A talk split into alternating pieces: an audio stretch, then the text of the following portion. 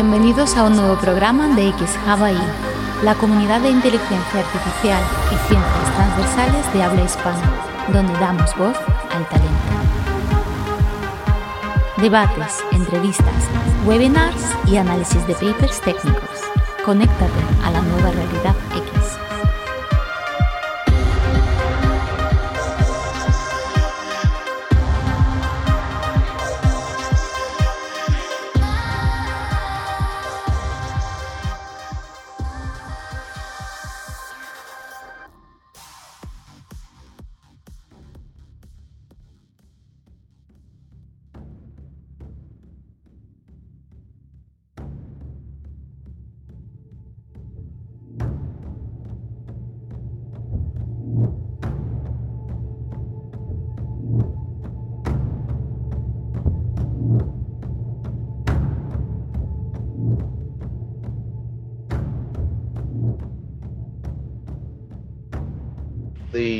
first law is as follows A robot may not harm a human being or through inaction allow a human being to come to harm.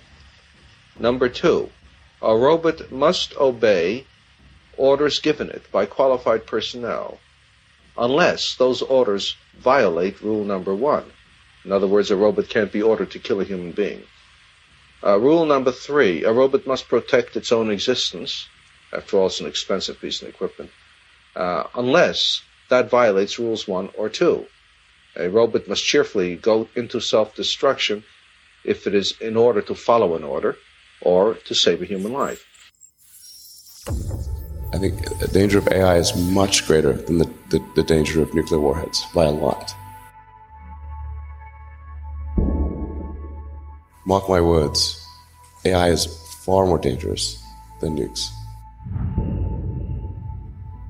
I try to convince people to slow down, slow down AI, to regulate AI. This was futile. I tried for years. The biggest issue I see with so called AI experts is that they, they think they know more than they do. Um, and they think they're smarter than they actually are. Hola, buenas tardes a todos amigos. Hoy una nueva X Talks ahí en X ahí, en un horario un poquito diferente. Normalmente es a las 7 y media y hoy lo tenemos a las 5. Espero que hayáis tomado café porque va a ser eh, una X Talk, eh, la cual teníamos muchas ganas de hablar con el invitado. Y yo creo que va a ser un tema eh, muy interesante, muy actual, pero sobre todo muy importante. Y bueno, vamos a ya dar la bienvenida a nuestro invitado. Hola Ricardo, ¿qué tal? Hola, mucho gusto. Gracias. Bueno, Ricardo, teníamos eh, pues muchas ganas de hablar contigo porque además eh, la charla que vamos a tener hoy, mm, como en todas las X Talks, vamos a hablar de muchos temas, pero es verdad que vamos a centrarlo, eh, o el título principal, en, inteligencia artificial responsable. ¿no? y lo hemos titulado como un enfoque y diseño necesario para la era de la inteligencia artificial y más con, con toda la evolución que está teniendo esta tecnología, el impacto y también la difusión y el ruido que se está haciendo al respecto. Y yo creo que aterrizar todo esto a lo que sería una inteligencia artificial responsable y, explicar un poquito en qué consiste, cuáles son los objetivos, cómo realizarlo, pues es, fundamental. ¿no? Antes de abordar este debate eh, desde diferentes puntos y también temas de actualidad, eh, pues para la gente que no te conozca, brevemente, pues Ricardo, eh, ¿quién es Ricardo Baeza Yates y, y, por qué, no sé si pronuncia así, o, Yates. Yates, ¿no? de Yates al Yates. Y, digo, y, que, y que, bueno, cuál es, eh, eh, pues ahora mismo, eh, tu contacto con la inteligencia artificial, tu rol, y un poquito nos expliques. Sí, yo soy director de investigación del Instituto de Inteligencia Artificial Experiencial de la Universidad del Noroeste en Estados Unidos, que su sede principal está en Boston, pero yo trabajo en Silicon Valley porque hay otras 13 localidades de las cuales también dos están en Canadá y una en Londres. Y me dedico al tema de, sobre todo, de inteligencia artificial responsable y también ante otros temas como recuperación de información, minería de datos, algoritmos y todo tipo de ciencia de datos. Antes de entrar, siempre hacemos también esta, esta pregunta porque suele ser curioso. Eh, evidentemente, eh, ya con una experiencia dilatada eh, ¿cuál fue tu primer contacto con, lo que es el concepto de inteligencia artificial? No sé si el que es ahora o el que piensas ahora, pero sí cuál, fue esa primera, ese primer contacto, esa primera chispa. Y luego realmente si, entiendo que no, si, si eras consciente o intuías esta gran explosión, eh, esta gran irrupción y sobre todo la velocidad que está produciendo, ¿no? Bueno, mi primer contacto yo creo que fue en, cuando estaba estudiando informática y tuve un curso que era de inteligencia artificial, una materia. Creo que la tuve como en cuartos años, creo, cuarto quinto año en Chile, ingeniería, son seis años, así que era bastante largo. y todavía sigue siéndolo. Y bueno, fue un semestre entero sobre inteligencia artificial, pero la inteligencia artificial clásica, sobre todo lo que tiene que ver con sistemas deductivos, lo que eran sistemas expertos en los años 90, eh, bueno, de hecho antes, porque esto lo hice en los años 80, así que hace mucho, mucho tiempo.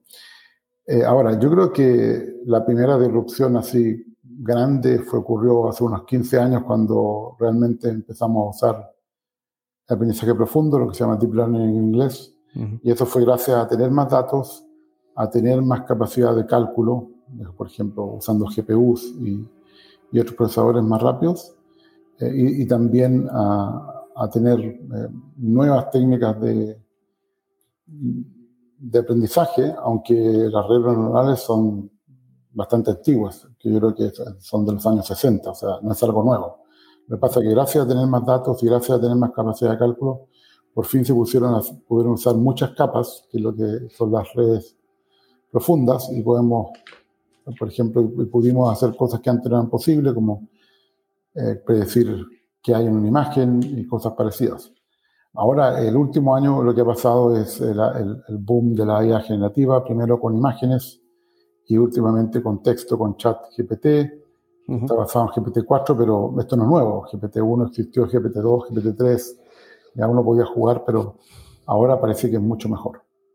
Evidentemente ha habido un boom. Eh, la inteligencia artificial es algo que ha existido desde hace, muchos años, pero como decía Ilya Suskever el, eh, y, otros padres de la inteligencia artificial o otros eh, personajes o personas que intervienen en la comunidad de forma, de forma activa, hace tiempo esto no interesaba a mucha gente y ahora siendo tan importante, porque ya sabe la importancia y el impacto que va a tener, pues está en boca de todos, ¿no?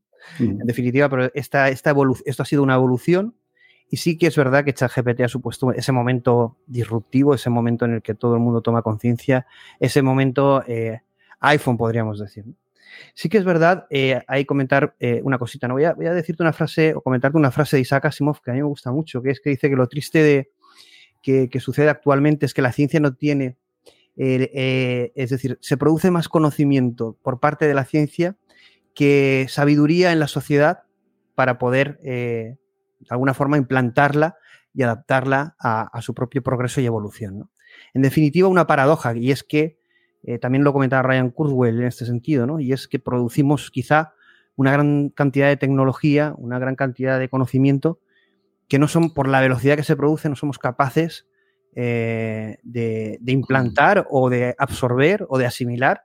Eh, y esto está produciendo en la inteligencia artificial sobre todo que las novedades sean ya no anuales, sino mensuales, semanales, diarias, y llegue a, lleguemos todos, yo creo, a una situación de, no sé, de, estrés, de conocimiento y de algo que es imparable, ¿no? A pesar de esa propuesta de la carta. Entonces, ¿cómo, cómo vives tú esa situación? Como decía Isaac Asimov, que quizás es triste, pero es la situación actual, que es que el progreso está pasando por encima de nosotros, eh, queramos o no, y tenemos que saber gestionarlo sí o no. Ah, es decir, sí o sí, perdona, ¿no? Porque al final eh, no es algo opcional. ¿Cómo lo, cómo lo vives tú, tanto a nivel personal como profesional? Sí, me gustaría hacer una, una, acotación a lo que dice Asimov, que ese progreso que está pasando por encima nuestro es el progreso que deciden algunas personas. No es el progreso que tal vez necesitamos. Sí, para mí me preocupa mucho más, es más triste todavía, que eh, eh, nosotros nos adaptamos a la tecnología y no la tecnología se adapta a nuestras necesidades, donde eh, el objetivo sea, por ejemplo, el bienestar común de toda la Tierra, no solamente nosotros, sino también de la naturaleza, que, ya la estamos impactando bastante. Así que yo creo que eh, hay que ver que, estamos avanzando en una dirección, pero tal vez no es la dirección correcta donde, por donde deberíamos avanzar. Y eso es peor porque No es que sea mucho, sino que todo lo que estamos haciendo tal vez no va en la dirección correcta. Ahora, desde el punto de vista personal, eh, en cierto sentido, eh, como estoy trabajando responsable y responsable, me da más trabajo todos los días porque hay malas noticias todos los días, lamentablemente. Pero, pero no es algo positivo, porque ahí me gustaría no tener que encontrar un caso peor que el otro para, lo que, para mis charlas o para, o para decir, oye, no, no hagan esto. Entonces, todos los días tenemos algún nuevo sistema que no debiera existir y que existe y que la única forma de, de detenerlo es, es, que la sociedad civil, por ejemplo, eh, demande gobiernos, que no es la idea para detener algo. Claro, y Ricardo, eh, bueno, estarás conmigo que es, es continuo eh, la cantidad de, de noticias, de opiniones mm. negativas en un mismo sentido, en la que se, como por ejemplo la de la portada Time, donde dice el fin de la humanidad, eh, donde se equipara, por ejemplo, cuando eh, hacen la entrevista a Christopher Nolan con la última película sobre el origen o sobre el científico que creó la energía nuclear, la bomba atómica, se equipara con la inteligencia artificial. En definitiva, hay una corriente imparable de todos los más media hacia poner de forma intencionada, creo yo, es mi opinión, eh, que la inteligencia artificial es un peligro para la humanidad, pero creo yo, y lo suelo repetir, que el peligro es no aprovechar esta oportunidad. Y aquí la oportunidad que da la inteligencia artificial para justamente crear un mundo mejor y habría mm. que reflexionar mm. cuál es ese mundo mejor que queremos. Y aquí antes de, que, de darte paso, sí que me gustó mucho una reflexión que hizo Sadia Nadella, el CEO de Microsoft, pero eh, unos años en el 2016 escribió esto que me gusta mucho, dice que quizá el, debate más productivo no sea eh, hablar del bien y el mal, sino el debate sea de cómo eh, nosotros a través de esta tecnología o de las tecnologías, incluido evidentemente la, inteligencia artificial, podemos eh, introducir valores en las sociedades, en los individuos y en las, en las organizaciones públicas o en los, en los gobiernos. En definitiva, la tecnología como instrumento de cambio positivo y de valores. Yo creo que es algo, una reflexión que sí que me gusta mucho de Sadia Nadella como eh, una visión de tecnología y como herramienta para el ser humano para crear un mundo mejor en este sentido. Y yo creo que estamos en el punto de hacer esa reflexión porque si no lo, si no lo vamos a pagar, ¿no? Sí, no, a mí también me gusta esa reflexión, pero no se ve como una reflexión dominante, en, por ejemplo, en el mundo de las startups o de, o de otras compañías que están generando productos de inteligencia artificial muy rápido, donde el objetivo es generalmente ganar dinero y no, y no, por ejemplo, mejorar el bienestar de, la tierra. Yo creo que ese es como un subproducto que hay eh, que es positivo, pero no es un subproducto de todas las herramientas que hay. Por ejemplo, uno podría preguntarse si necesitamos ChatGPT en este momento. Necesitamos, por ejemplo, cuando hay problemas educativos en todo el mundo, necesitamos que ahora alguien nos escriba todo. Eh, no estoy seguro. Vamos a perder más habilidades que las que ya hemos perdido. Así que pero Ricardo, ¿desde cuándo se ha regulado la innovación? Yo digo una frase que eh, gusta mucho y entiendo que no gustará a otros, pero yo digo que si, por ejemplo, hoy en día se hubiera inventado el fuego, en Europa se prohibiría. Eh, por lo que tú estás comentando, es la reflexión de decir, tenemos que evaluar cada, cada avance que se produce en la sociedad, eh, si es conveniente o no, pero ¿quién decide que es conveniente o no? Entiendo que cuando se inventó la imprenta no sería muy conveniente para el mundo en ese momento. Bueno, yo creo que sí hay que regular la, la innovación negativa. Yo creo que hay, hay, hay, una especie de falacia de decir que la innovación como que es de, partida porque es nuevo es positivo y eso es falso. Hay innovación negativa. Es decir, si yo invento, no sé, una nueva arma química, eso es muy negativo. Si yo invento eh, un virus, eso es muy negativo. Entonces yo creo que no hay que, no hay que tener ese sesgo y es un tema que soy experto del sesgo, de decir innovación y la gente piensa en algo positivo. No, la innovación puede ser negativa.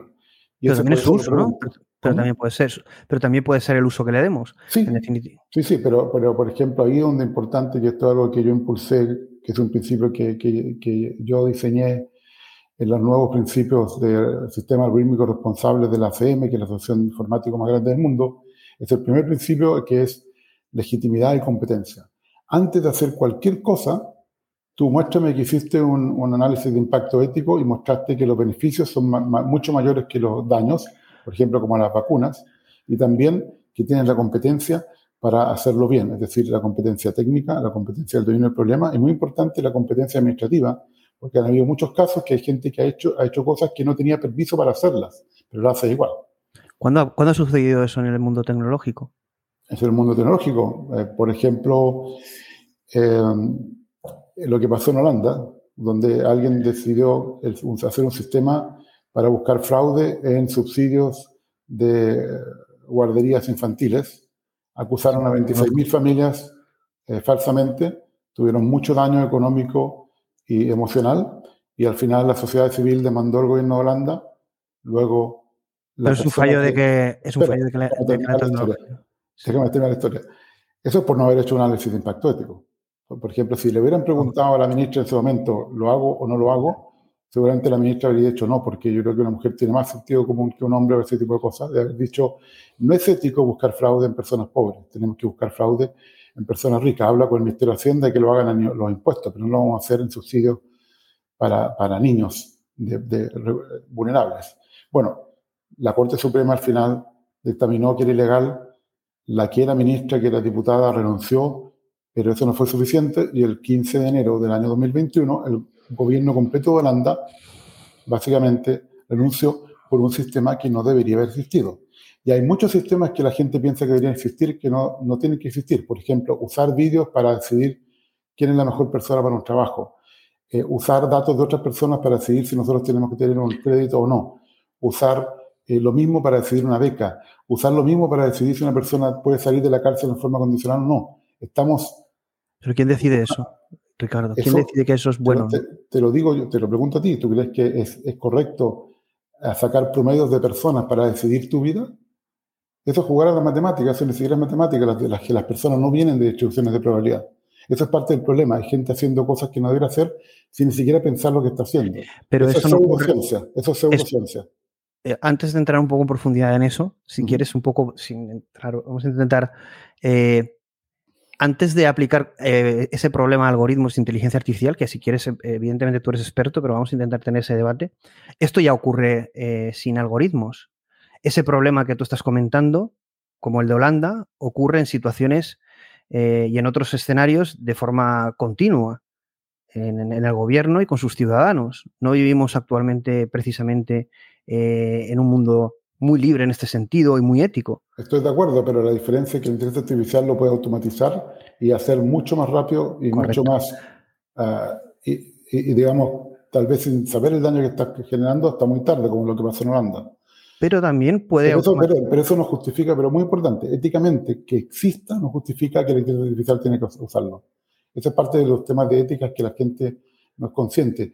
Ah, por ejemplo, el típico, pero esta persona lo hizo, eso no significa que tú tengas que hacerlo que sea que todo el mundo lo hace. Eso no significa que tú tengas que hacerlo. Eso es parte de los problemas éticos que tenemos en todo el mundo.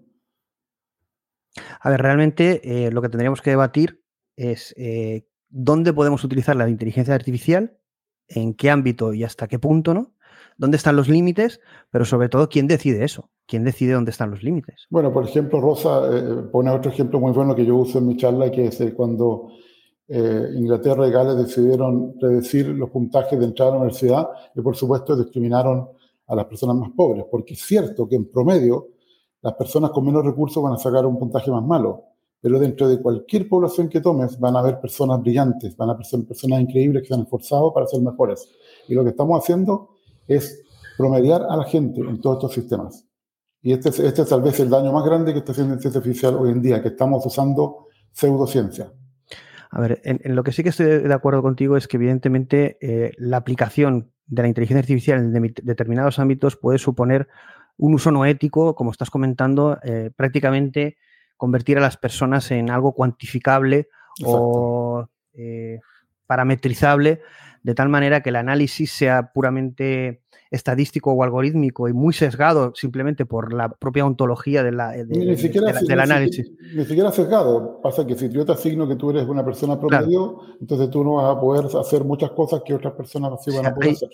Hay, una, hay una, un documental en HBO que no sé si lo has, podido ver, pero bueno, yo si no lo comento para la audiencia, lo repito muchas veces, que es sobre un algoritmo que clasifica la personalidad de las, de las personas, ¿no? Y, te, y, hay además muchos vídeos en internet que ahí sale la persona. Yo soy de tipo H4C, yo soy, bueno, básicamente es un tipo de clasificación de personalidad que se utiliza mucho en recursos humanos. ¿no? Y el, eso es ciencia, eso no es ético. Eh, eh, bueno, hay un algoritmo, bueno, el documental cuenta eh, cómo esa utilización produce situaciones no éticas. En este caso, pues una persona con unas deficiencias eh, mentales concretas eh, se, entera de que no es, mm. no opta a un trabajo justamente porque el algoritmo lo ha, lo ha clasificado como no apto. Entonces, bueno, evidentemente esto se ve como algo no ético y salen grupos a defender que la aplicación de esos algoritmos es algo no ético. Y también sale la visión de las empresas, mm. donde ven que, a pesar de no ser ético, eh, su utilización es muy productiva y efectiva y les da igual lo que eh, puedan decir eh, las personas, puesto que al final a ellos les ahorra tiempo, trabajo y al final seleccionar la persona más adecuada, sea pseudociencia o no. ¿no? Entonces, un poco el documental... Es que, no es, la persona más adecuada. Ahí se engañan. no es la persona más adecuada. Ahí las empresas se engañan. Se engañan para reducir costos, pero se engañan. Mm. Sí, quizá con un único objetivo que es un objetivo económico. ¿no? Ahí habría que ver, evidentemente, que es a lo que vamos a hablar sin entrar en... Porque aquí hay que, diferenciar mucho, ¿no? Porque yo quiero analizar contigo varias cosas, eh, pero vamos a ir un poquito poco a poco sin entrar en, el conflicto, pero vamos a, vamos a debatirlo eh, en el tema de la inteligencia artificial responsable, lo estamos viendo con ChatGPT, que es ese punto en el que los modelos de lenguaje cogen ese gran protagonismo y cómo se traslada un concepto de alineación humana. En definitiva, se habla mucho y constantemente en la comunidad de conseguir que la inteligencia artificial, ya no hablamos de algoritmos, sino de algo más genérico, modelos de lenguaje y en un futuro algo más potente, de que esa inteligencia, llamémoslo como queramos llamarlo, pero al final eh, eh, se aplica y tiene un impacto en el mundo real, tenga una alineación con valores humanos. Y entiendo que ahí eh, esto se ha conseguido con un GPT-4, con el, aprendizaje con refuerzo con feedback humano, pero no es la técnica que al final pueda conseguir de forma certera esa alineación ética ¿cuál es, eh, eh, qué papel juega lo que sería la inteligencia artificial responsable? Es decir, ¿en qué consiste el trabajar en una inteligencia artificial responsable? ¿Cómo podemos garantizar que la inteligencia artificial esté alineada a día de hoy eh, con esos valores o con unas características concretas que supone la inteligencia artificial responsable a día de hoy? ¿Cuál es el estado del arte en el que tú trabajas o en qué estás trabajando en este sentido? Sí, em, ¿Podría contestar una pregunta? Porque para dejar claro algo que tal vez no queda claro. ¿Cómo, perdona? Entonces, ¿puedo contestarle a la audiencia? Sí, si quieres que ponga alguna pregunta en concreto. yo, creo que interesante, hay una persona que dice que no cree que sea siempre pseudociencia. Eh, en todos los ejemplos que he mencionado, es, pseudociencia en el principio que no hay ninguna eh, hipótesis científica comprobada para demostrar que lo que uno está infiriendo es cierto. Por supuesto, hay muchas inferencias que son válidas, pero les recuerdo que correlación no implica causalidad. Pero hay inferencias como, por ejemplo, personalidad a partir de caras, criminalidad a partir de caras, eh, caras a partir de voz, eh, nombres a partir de caras. Te pongo un montón de ejemplos que, que eso no hay ninguna base científica para decir que eso puede funcionar. Generalmente son correlaciones espurias y la inferencia va a ser baja, 70% de, de precisión o algo parecido. Así que yo creo que es muy fácil engañarse y no hacer la demostración científica de esto. Ahora, ¿qué, qué es, eh, qué es IA responsable? Voy a tratar de responder lo más corto posible, pero yo creo que, que si me dejas para... Sí, sí, todo el tiempo que importante. Primero hay que tener principios, digamos, que tienen que estar alineados con la misión y la visión de la empresa donde uno esté trabajando. Nosotros proponemos nueve principios en, la CM. No necesariamente hay que usarlos todos, porque no todos son necesarios, pero por supuesto eh, lo mejor sería usarlos todos.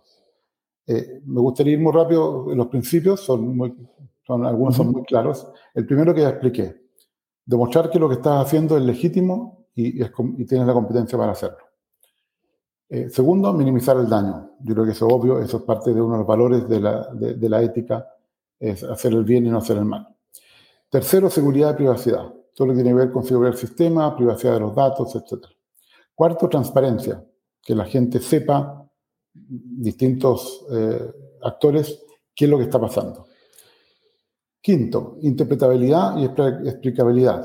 Interpretabilidad significa entiendo cómo el sistema toma una decisión y explicabilidad significa yo sé por qué tomé una decisión en un caso específico que le interesa a una persona, por ejemplo, por el artículo 22 de la Directiva de Protección de Datos que dice que yo tengo el derecho a reclamar.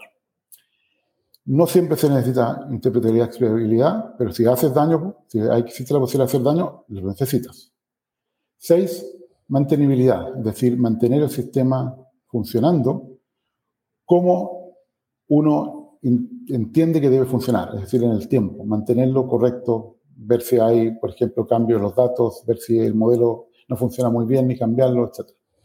Siete, tener el derecho a reclamar y auditar. Muy importante, porque tú puedes ser transparente, pero si no tienes el derecho a reclamar y a auditar, nunca lo vas a poder hacer. Y aquí, generalmente, todas las auditorías se hacen a la fuerza, en contra de los que están haciendo algo eh, malo. Ocho, rendición de cuentas, lo que se llama accountability en inglés, y responsabilidad. Es decir, si hiciste algo mal, hiciste daño, bueno, tienes que rendir cuentas, tienes que ser responsable. Y aquí al final es como cualquier producto que hay en el mundo. El que vende el producto es el que tiene que ser responsable. Olvídense del que lo diseñó, el que, que lo entrenó, el que lo validó, etc. Al final es como si yo tengo un problema en el coche, yo no voy a ver quién, quién hizo la, la parte que tiene el problema, no, yo voy al que me vendió el coche. Y finalmente el 9 tiene que ver con esto de eh, que muchas veces las personas piensan solamente en los seres humanos, pero hay que limitar el impacto ambiental. No estamos solos en este, en este planeta, tenemos que, eh, digamos, no destruirlo más, porque si no vamos a destruir nosotros mismos. Es como un suicidio. Ahora, después de esto, si tenemos claro cuáles son los principios que tenemos que usar, tenemos que tener una gobernanza que nos va a indicar cómo usarlos, cómo ponerlos en operación, cuál va a ser el proceso por ejemplo, quién va a tomar las decisiones dentro de la compañía. Tenemos un comité de ética, tenemos un comité de, por ejemplo, análisis ético, etcétera. Puede ser externo. Nosotros creamos el año pasado, en julio, el primer comité consultivo de ética con 45 expertos de todo el mundo, lo mejor que hay. Entonces, si ustedes tienen un problema ético, pueden acudir a, ese consejo para tener una opinión que tiene, eh, que es experta y también no tiene ningún conflicto de interés con, con lo que ustedes están haciendo. Porque muchas veces uno tiene un comité de ética interno, tiene un conflicto de interés consigo mismo, porque yo quiero ganar más dinero, pero hay alguien que me dice que mejor no lo hagas porque eso te puede crear eh, un peligro, una mala reputación, etc. Y bueno, y al final, si tenemos problemas, tenemos que hacer auditorías, tenemos que rendir cuentas, eh, etc. Evidentemente, eh, te voy a hacer una pregunta directa que esto, pero voy a entrar punto por punto, ¿vale? Pero evidentemente ChatGPT no se ha lanzado con muchos, por no decir ninguno de estos principios. No, nosotros somos los conejillos de indias. ¿Quién hace esto realmente bien? No digo, no digo solo que lo publique, por ejemplo, Microsoft, eh, es decir, todos los principios que has comentado, incluso, bueno, faltaría a lo mejor el de inclusividad, que algunas empresas lo ponen, eh, más el tema de valores en este sentido, eh, humanos o no. Pero es verdad que esto ha ocurrido en las grandes compañías, el establecer marcos éticos, frameworks responsables, donde es necesario, yo lo considero súper necesario. Pero fíjate, había, me acuerdo en un programa que hicimos de justicia, automatización de justicia, había un organismo. Otro tema, otro tema no ético. Sí, otro tema. Eh, había un organismo, un organismo en Europa para la aplicación de la inteligencia artificial en, ámbitos de justicia, para la, para la, mejora en este sentido y la agilización.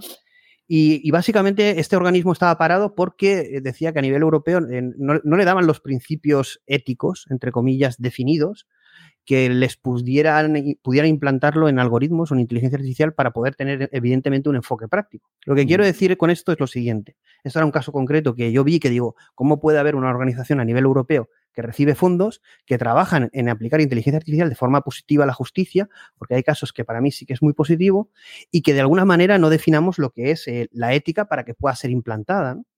Entonces, en este sentido, sí que es verdad que existe un movimiento de, convertir y la inteligencia artificial en algo ético que habría que ver eh, por qué los humanos no lo han sido de momento, pero no, centremos ese problema, vamos, vamos a, esta nueva era en que la inteligencia artificial sí que queremos, porque es automático, porque no tenemos tanto control y evidentemente es una tecnología que puede ser que se nos escape de las manos, queremos que sea ético y que tenga sus principios, pero luego vemos que realmente toda esta teoría y toda esta regulación al final dónde está en el mercado. Porque yo se me ocurren ejemplos muy básicos de que todo el mundo conoce, como puede ser Mid Journey, como puede ser Stable, Diffusion, como puede ser eh, eh, modelos de, lenguaje, y todo esto no lo cumplen.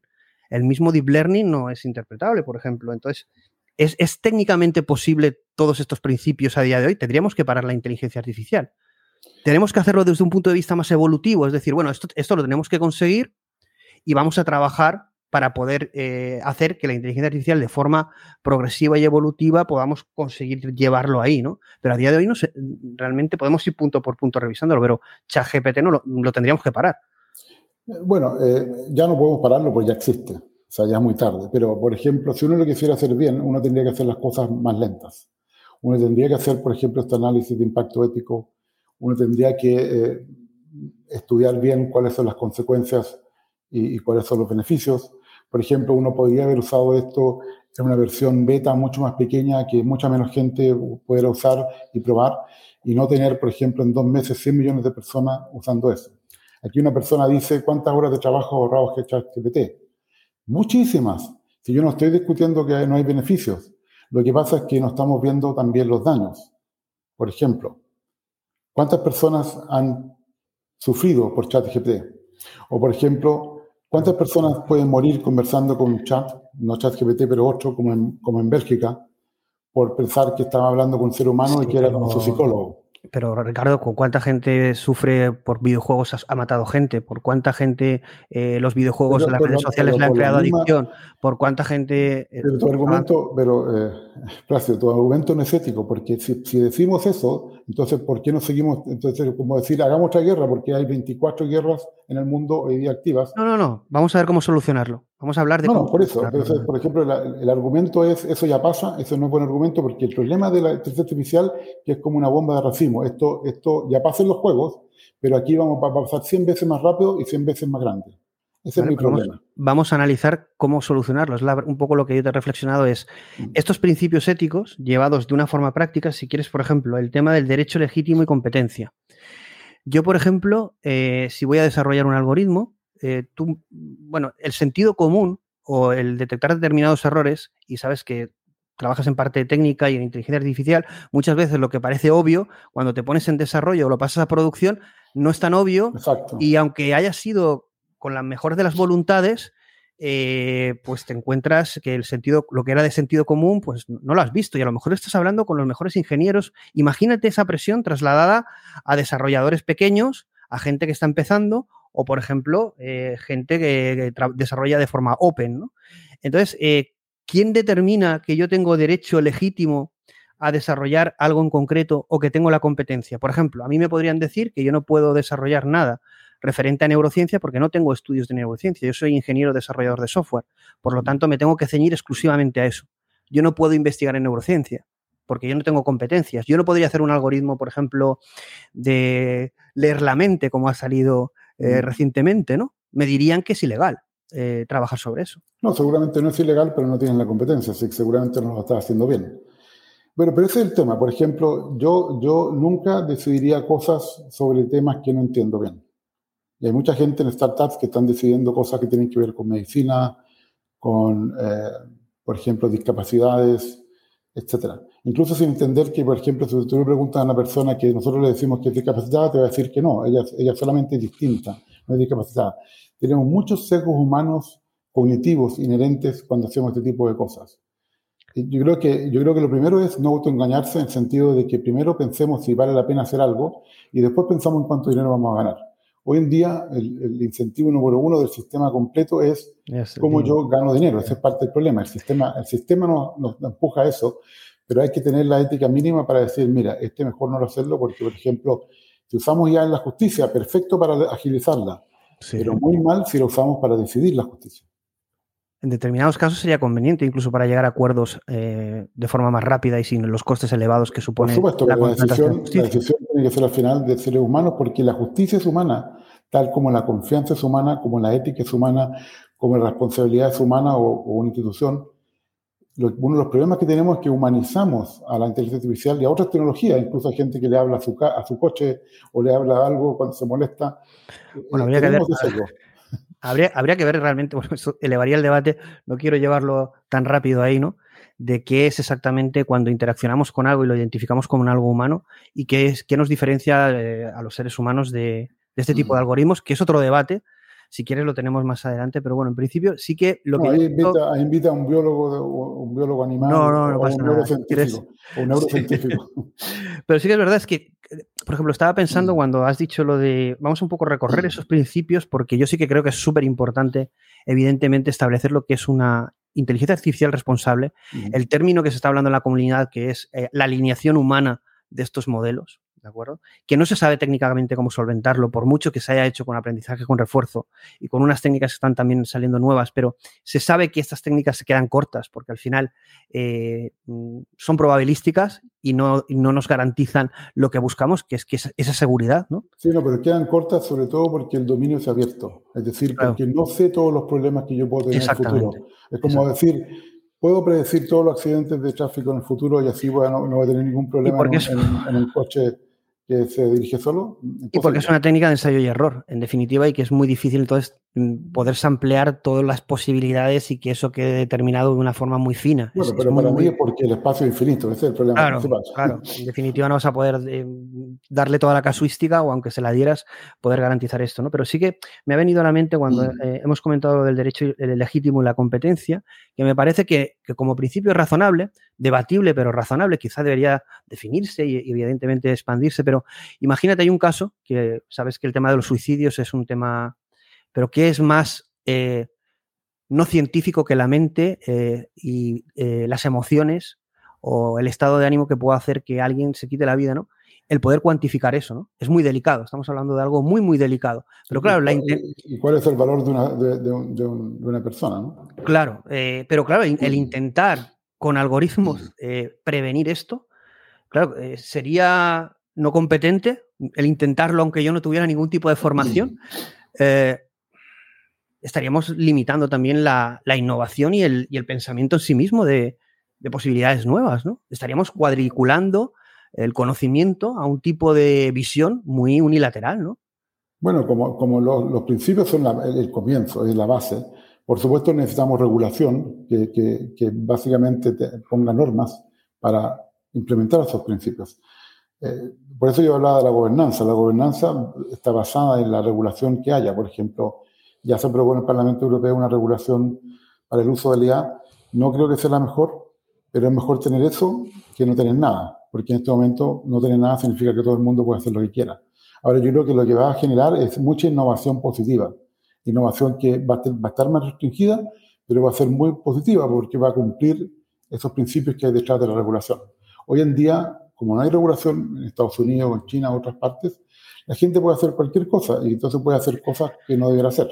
Pero también, Ricardo, esa regulación no es Mm. desde un paradigma o visión antigua del pasado y no somos capaces de crear una regulación de Mm. algo nuevo que realmente nos, nos puede superar. Es decir, es que nosotros no sabemos eh, realmente, yo creo que es una tecnología con la que debemos poder evolucionar y poder ir caminando, pero no podemos establecer unos dogmas que frenen ese avance, primero porque no lo vamos a conseguir, primero porque no lo vamos a conseguir. Y segundo, porque es una mala praxis en el sentido de que no podemos eh, eh, Mm. eh, regular algo que no conocemos, por ejemplo, el impacto, el impacto laboral que pueden tener estas tecnologías. Hay algunos estudios, pero científicos no pueden ser. ¿Cómo se puede medir el impacto laboral de una tecnología nueva que lleva meses en todo el mundo? Sí, En todas eso, las profesiones. ni- Ninguna regulación te va a pedir que midas eso. Lo que, lo que te va a pedir la regulación es que midas el impacto de las personas y por eso la regulación... Pero que es lo mismo. ¿Cómo lo mides? ¿Cómo mides eso? Bueno, en el caso de, de Europa la decisión es, es por, por tipos de casos. Eh, van- hay casos que están prohibidos. Por ejemplo, no puedes usar reconocimiento facial en línea. Eso está prohibido. No sé si el- los miembros de, lo- de la Unión Europea lo van a aceptar porque hay seguro que hay países que quieren usarlo para, para digamos, para, para la policía o para, para eh, temas similares. Pero tú sí puedes decir, mira, el riesgo es alto. Si el riesgo es alto, entonces tienes que hacer el análisis, por ejemplo, ético que te dije yo. Ujú. Demuéstramelo. Eso lo puedes mandar a hacer a una tercera parte o lo puedes hacer tú, pero hoy en día eso ya existe. Por ejemplo, ¿cuántos, cuántos eh, proyectos de infraestructura necesitan un análisis de impacto ambiental antes de poder hacerlo? Esto es lo mismo, porque yo no veo por qué lo ves como algo distinto. No hay nada mágico en la inteligencia artificial. Podemos hacer un análisis de impacto, por ejemplo, los derechos humanos, antes de hacerlo para no evitar tener un problema ambiental o humano. Ricardo, muy fácil, porque si tú eh, le pides a una empresa Grande, evidentemente te va a decir que sí porque cuenta con los recursos, pero vamos a poner cualquier empresa. Si tú le dices a cualquier empresa, por favor, denme un modelo de ustedes cómo han hecho eso. A ver, que me den un modelo de cómo ellos hacen eso. Porque yo creo que hay, yo creo que hay una separación entre lo que es el mundo de la regulación y la realidad tecnológica y la realidad de las empresas que desarrollan yo, esta creo, yo creo que si, yo creo que si una, si una empresa pequeña, una startup, está pensando una idea novedosa y no quiere pensar en este tema, yo te aseguro que, se, que, se, espera. Esa startup va a quebrar en el futuro. Ricardo, que no va a pensar eso. A ver, evidentemente puedes, puedes como objetivo crear una startup porque tu único objetivo es ganar dinero y forrarte, ¿vale? Vale, puedes llevarlo a ese extremo. Te doy un ejemplo, si la gente no lo piensa. Por ejemplo, Sam Altman en Twitter a comienzos de este año dijo que bueno que con ChatGPT la gente pobre va a poder hacer consultas médicas sin tener que pagar. Imagínate la ética que tiene una persona que dice eso. Eh, bueno, pero habrá muchos países que resulta que lo que es el acceso a servicios médicos, igual que a servicios legales, es muy lento. Y yo, gracias a ChatGPT, por ejemplo, he tenido asesoramiento legal gratuito. ChatGPT te puede matar en temas de medicina. eso, es completamente. Bueno, también los médicos, también los médicos te pueden, también los médicos te pueden matar, eh, ¿sabes? También los médicos te pueden matar. Al final, evidentemente, hay, tiene que haber una fuente de verdad. evidentemente es más fiable la, la, ciencia que ChatGPT, eso está claro. Por favor, un, médico, un médico mucho mejor que ChatGPT en ese sentido, hoy en día. Pero, espera, te doy el punto de vista ético, pero yo creo, Plácido, yo creo que tú no entiendes muy bien la ética. Por ejemplo, yo podría habría dicho, mira, con ChatGPT yo voy a usar ChatGPT para mis asuntos médicos porque tengo un montón de dinero y, el dinero que, ahorro se lo doy a las personas que no tienen dinero para que vayan a ver un médico. La ética es completamente distinta. Cuando tú, ves la ética desde un, punto de vista de personas de privilegio, eh, no entiendes nada con cómo la ética funciona no, no, no, no, no, no llego a entender lo que acabas de... A lo que yo te digo es que, es que, si tú estás pensando cómo, cómo ayudar incorrectamente a personas pobres, lo que debieras pensar es cómo, te, cómo resuelves tú el problema de la persona pobre y no a decir que eh, vamos a usar ChatGPT para consejos médicos. Eh, yo, evidentemente no sé la frase de, de Alman, el contexto, pero sí que, esto, sí, sí, que estoy pensando... El contexto es exactamente ese. El contexto es exactamente he analizado... Ese. Gracias, eh, gracias a ChatGPT la gente pobre va a poder pedir. Bueno, también han dicho la última entrevista que hice que, bueno, Ilya Suskever decía que vamos a poder, eh, ChatGPT pues, va a tener la potencia de un equipo de científicos. En definitiva, vamos a ver. Eso es falso, eso es completamente falso. Eso, eso, eso, es, eso es publicidad engañosa. Bueno, pero la, pero la, demostración está ahí de la herramienta, lo que podemos hacer con ella, ¿no? Es decir, eh, que evidentemente tenga las limitaciones que tiene. ya, ya, hay dos casos, Placio, ya hay dos casos de abogados que han usado ChatGPT y, pero, y ChatGPT ha inventado casos. Ya me han pedido claro, trabajos... Como pero como fuente de verdad no puedes utilizar ChatGPT. Es que eso no es un fallo de ChatGPT, es un fallo del propio eh, usuario que utiliza eso como si fuera una bueno, fuente entonces, de verdad. Google entonces, tampoco lo es. Google, ni cualquier Google, artículo, ni un paper, ni un paper. Pero Google te dice la referencia y la puedes verificar. Pero tú Google coges tu y puedes hacer lo mismo. Tú Google puedes... te dice las fuentes. Bueno, pero entonces, espera, si tú dices que no es una fuente de verdad, ¿cómo vas a usarlo para hacer ciencia? No, no, no, a ver, tú, puedes, a ver, tú, puedes, tú, lo puedes tener como consulta. Tú puedes tener una consulta de una información como puedes como tener. consultarle a un adivino. Cualquier cosa seria no la puedes no, hacer. pero evidentemente no, evidentemente no, porque puedes tener mucho acceso a muchísima información de forma resumida y rápida. Otra cosa, evidentemente, es que tú al final tengas que ir a un profesional y tienes que ir a un profesional. Pero al final, eh, es un poco como pasa con la educación, como pasa con la salud y como pasa con la justicia. Que es evidentemente lo que dices tú, el pensar que los pobres no pueden acceder a ese tipo de servicios y que ChatGPT lo puede solucionar, es como pensar que vas a darle una solución a los pobres, pero tú piensa una cosa, estábamos hablando con el tema de justicia, la lentitud que existe de la justicia en España, por ejemplo. ¿Por qué no acelerar la justicia gracias a inteligencia artificial o tecnologías como ChatGPT o modelos de lenguaje? ¿Por qué no utilizar esa tecnología para acelerar eso? ¿Por qué incluso y a nivel europeo existe, creo que el país era Estonia o Letonia, no me acuerdo, eh, ¿por qué no utilizar la inteligencia artificial y la resolución de casos de forma automática en determinados casos y, ámbitos? Sin la, sin, para, para, para, agilizar lo que es eh, la justicia, porque si no estamos generando una desigualdad aún mayor. En definitiva, al final, lo que podemos utilizar no es que, digamos, vamos a utilizar esto para dar solución a este problema a los pobres, ¿no? Porque en definitiva eso, eh, claro, es que es como un poco utópico de decir, vamos, eh, ¿qué crees que Adman lo que quiere es eh, utilizar esta tecnología para que el servicio médico real sea un chat GPT? Evidentemente no. Pero si gracias a ChatGPT tú puedes tener un servicio de justicia, un asesoramiento legal a un primer nivel que te ayude en un primer momento, ¿por qué no? Pero te, te, explico por qué no. Porque si tú no demuestras que discriminas menos que los jueces, este sistema se empeora. Y hay un ejemplo muy bueno que fue estudiado en Estados Unidos, donde el sistema eh, aprendió a ser más racista que los jueces. Y eso es muy fácil porque los sistemas aprenden de los jueces. Bueno, pues ese modelo. Pues, pues, ese modelo y esa empresa, como tendrá esa mala fama, pues dejará de utilizarse y habrán 20 modelos y aquellos que sean más efectivos serán los que más utilicen. Pero, pero, eso es muy irresponsable, porque, por ejemplo, si hacemos eso en Holanda, bueno, 26 familias fueron acusadas falsamente hasta que alguien se dio cuenta que estaba mal. ¿Te parece eso ¿Tú, ¿Tú, utilizarías tú nunca utilizarías inteligencia artificial ni en justicia, ni en salud, ni en enseñanza? no, si no me muestran que es mejor que el sistema actual, no.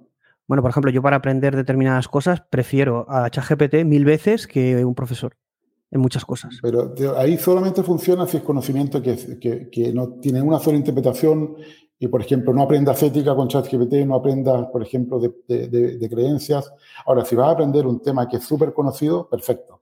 ¿Quién, enseña, ¿Quién enseña a la sociedad actualmente de ética y de valores y de creencias? Un niño, un chaval joven de 18, 15 años, ¿quién le enseña todo eso? nadie, porque no estamos enseñando, ese es parte del problema. Ahí tenemos que empezar resolviendo el problema. Por ejemplo, todos los ingenieros del primer año deberían tener un curso de ética de la tecnología. Eso sí que lo veo correcto. Es decir, que deberíamos formar más a nuestros alumnos en, cosas que no lo hacemos, ¿no? Que el propio sistema no se habla, ¿no? Por ejemplo, en la regulación europea podrían decir, oye, que queremos una inteligencia artificial más responsable, pero necesitamos gente que sepa más de ética. Por lo tanto, vamos a cambiar eh, los planes de estudio para que incluyan ética, filosofía, pensamiento crítico. Esto no ocurre. Lo que ocurre es la pura y mera regulación. Entonces, realmente, si lo que queremos es que la gente sea cada vez más ética y que sea menos inteligencia artificial, menos algorítmico y sea al revés, una aplicación humana más ética, pues tendremos entonces que eh, formarnos en la parte ética. Pero eh, eso no quita que por muy éticos que fuéramos y muy formados que fuéramos, los algoritmos en un momento determinado pudiéramos aplicarlos de una forma positiva. Pero lo que tú estás diciendo es que lo que no entiendes es que los algoritmos van a amplificar todo lo negativo del sistema que tenemos actualmente. Ese es el problema. Entonces, si la única, yo, yo de acuerdo, hagamos un mundo mejor, enseñemos ética, como dice la gente ahí, enseñemos personas responsables, pero mientras eso no ocurra, hay que regular. Sí, sí, pero una regulación que no mate lo que es la innovación. Es que no, mata ningún va, va, a matar solamente la innovación negativa es que te, lo digo de nuevo, hay innovación negativa y hay innovación positiva. La innovación positiva va a ser buenísima. Si tú piensas, muchas de las cosas mejores que tenemos fue porque hubo regulación. Bueno, la regulación europea, al menos la, última que han sacado, la del AI Act, eh, que han aprobado hace nada. No está aprobada todavía porque tiene que aprobarlo el trílogo. Solamente lo aprobó el Parlamento Europeo. Exactamente. Buena primera aprobación, pero luego. No, a mí no me gusta, a mí no me gusta la, nueva regulación. Tampoco, pero es mejor que nada. el comentario de la comunidad de la inteligencia artificial es que muchos piensan hasta en largarse de Europa porque es imposible desarrollar en definitiva con ese tipo de regulación. Y la, última noticia, que supongo lo sabrás, es que Alman y, directivos de OpenAI han hablado al Parlamento Europeo y han dicho, oye, o bajáis esto o realmente no podemos trabajar aquí. Es decir, es que realmente o bajan un poco porque bajan el nivel de considerar este tipo de cosas a otro, a otro nivel o, directamente van a parar la tecnología. Esto, esto es manipulación pura y dura. O sea, eh, por supuesto que pueden hacerlo, pero les sale más caro. Todo esto es al final lo mismo, eh, reducir costos. Es el mismo juego, pero ya están ganando un montón de dinero, ya tienen 10 mil millones de dólares de, de Microsoft. No necesitan dinero, no necesitan hacer las cosas más rápido, necesitan hacer las cosas más lentas y bien, pero no quieren hacerlo así prefieren hacer lobby para bajar el nivel de regulación. Yo creo, que, yo creo que al revés, Europa va a tener ventaja porque va a hacer las cosas bien. A mí, a mí no me engañan, es una falacia esto de la innovación versus la regulación. ¿Una falacia? Sí, es una falacia. Yo no creo que la, la, regulación, la regulación muy mala, sí, afecta a la innovación. pero ¿desde cuándo un sector eh, público o el poder ha regulado la innovación del ser humano. Mira, hay un artículo muy interesante de The Economist, para que si no me crees a mí, te lo mando para que lo leas. The, Economist, eh, bueno. Eh, bueno, un economista en The Economist. Y bueno, te podría encontrar artículos eh, contrarios a, lo mismo, ¿no? Es decir, estaríamos al final entre regular lo que es la innovación del ser humano y dónde están los límites o no, ¿no? Y yo creo que el ser humano eh, tiene una cierta libertad en ese sentido y que la regulación pública o de poderes que muchas veces se rinden a, intereses espurios y económicos y lobbies de poder, y lo hemos visto, eh, yo creo que no sé si la alternativa mejor va a ser regular de la forma que se está haciendo en Europa la inteligencia artificial y que comentemos que eso pueda ser una, algo positivo para nosotros. Déjame cambiarte de tema. olvídate de la IA. La salud está regulada, la educación está regulada, el transporte está regulado, la alimentación está regulado. Todas las cosas que nos pueden afectar como seres humanos está regulado en todo el mundo, más o menos. ¿Por qué esto va a ser distinto? ¿Por qué, ¿Por qué te quieres inventar que esto eh, va a ser peor y la Unión Europea va a quedar retrasada? Bueno, en el momento la salud está autorregulada.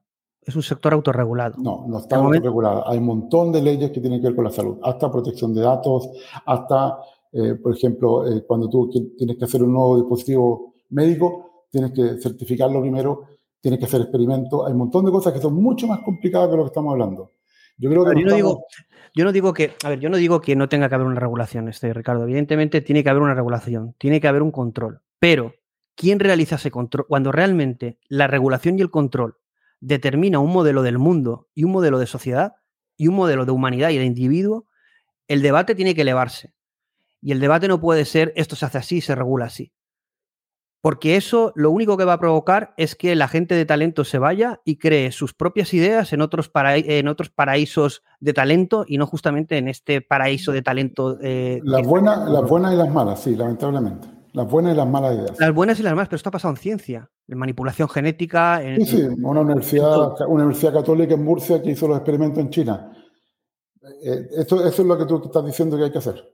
No, yo no digo que hay que hacer eso. Yo creo, no, porque claro, si me quieres llevar al extremo cuando hago. No, no, no.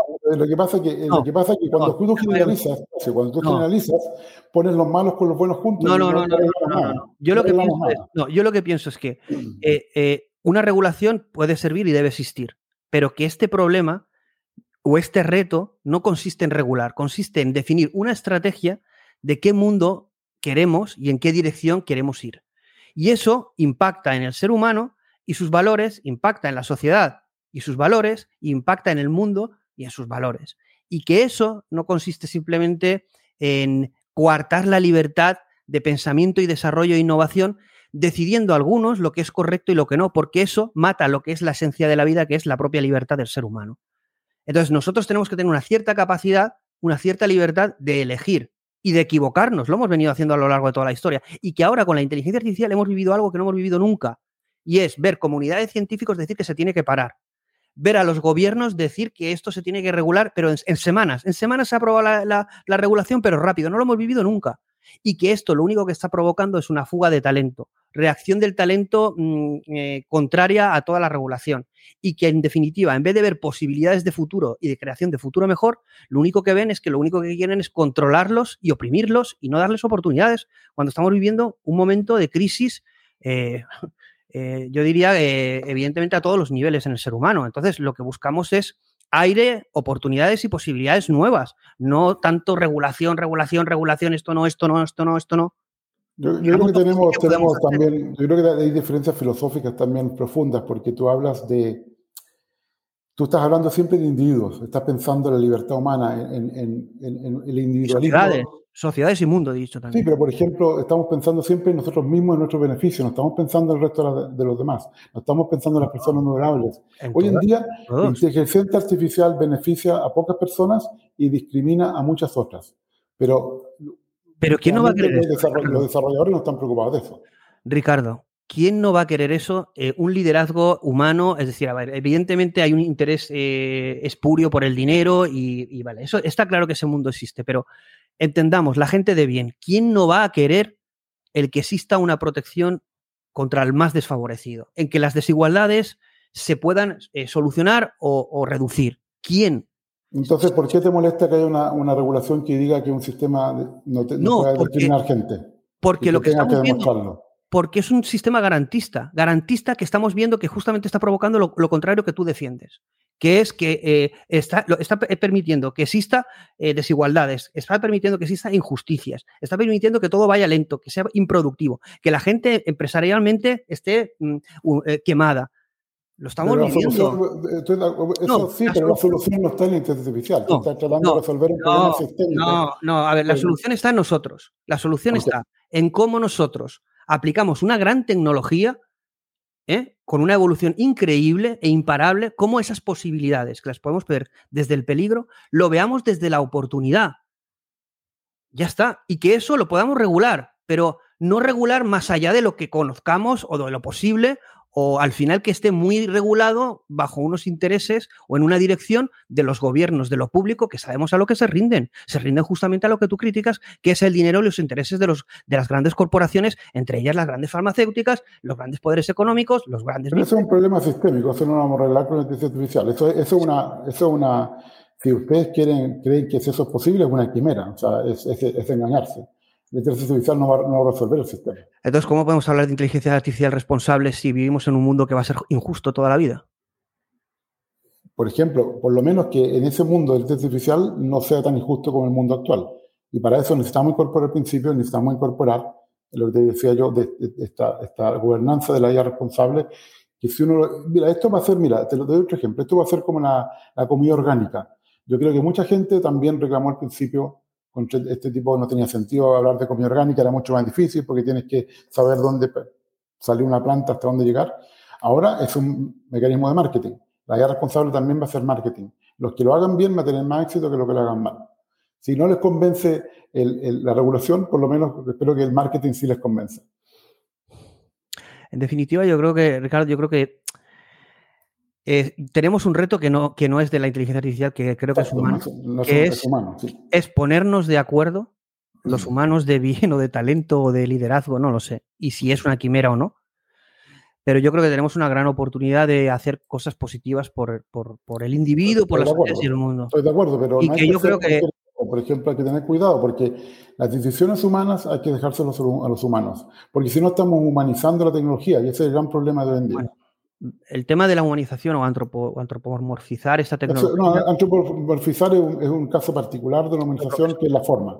Pero a, mí me preocupa más la parte de pensar que piensan, pensar que son conscientes, pensar que sienten. Bueno, si quieres, ahora entramos. Bueno, si quieres, en esa parte, vamos, eh, por, quería enumerar cada, cada, punto, pero yo creo que teníamos un debate para ahora. Pero bueno, en el tema de las cartas, vamos a entrar a las dos cartas, que entra una de la conciencia, no sé si la conoces, pero te la. Ah, sabes que hay dos mm. cartas. Bueno, concretamente hay una carta que solicitó el parar en definitiva, eh, la inteligencia artificial, bueno, en definitiva, no la, inteligencia artificial, una carta que pedía una moratoria por parte de la comunidad, no toda. Eh, para mí me pareció un teatro, pero planteaba una moratoria de seis meses para cualquier desarrollo de inteligencia artificial superior a GPT-4, ¿vale? Y por otro lado, más tarde, más tarde, unos meses más tarde, apareció una carta, no de cualquiera, sino de neurocientíficos y gente bastante reputada y, y reconocida, aunque yo mm, no, estoy muy a favor de algunos de ellos, pero bueno, todos podemos tener nuestra opinión y nuestra visión y no tenemos por qué estar de acuerdo. Pero bueno, era una carta que lo que decía básicamente es que en el desarrollo de inteligencia artificial y, en el futuro de inteligencia artificial general, pero que bueno, ya estaba ocurriendo ese desarrollo, teníamos que tener en cuenta algo que era la conciencia y que había una nueva ciencia de la conciencia y por lo tanto teníamos que eh, tenerlo en cuenta. ¿no? En definitiva, cuando desarrollemos este tipo de algoritmos, y este tipo de, potencia eh, entidades con, esa inteligencia general o, no, no hace falta que sea general o como queramos llamarla, ¿no? porque entraríamos en otro debate. Sí que tenemos que tener en cuenta características de conciencia y de cómo la ciencia está acercándose a la conciencia de una determinada manera, ¿no? con diferentes teorías, etcétera, que eso cada una es un, debate. ¿no? Pero bueno, ponía la variable conciencia eh, dentro de la inteligencia artificial y los algoritmos. ¿Qué piensas de las dos cartas? La que indicaba que había que parar e ir más lento no me gusta, no me gusta y La carta de la, y, la carta de la conciencia. No me gusta ninguna de las dos. Por ejemplo, parar es una quimera en el sentido de que seguro que si es muy difícil de estar seguro que van a parar, van a seguir haciendo lo mismo, así que es como una pérdida de tiempo. Y segundo, lo de la conciencia, yo creo que hay otro problema filosófico fundamental también que es muy europeo, que viene desde Descartes, eh, que, que, hay, eh, que estamos pensando que todo eso es algo material que todo es, un materialismo, es parte del problema hoy en día del consumismo ah, y de dinero, etc.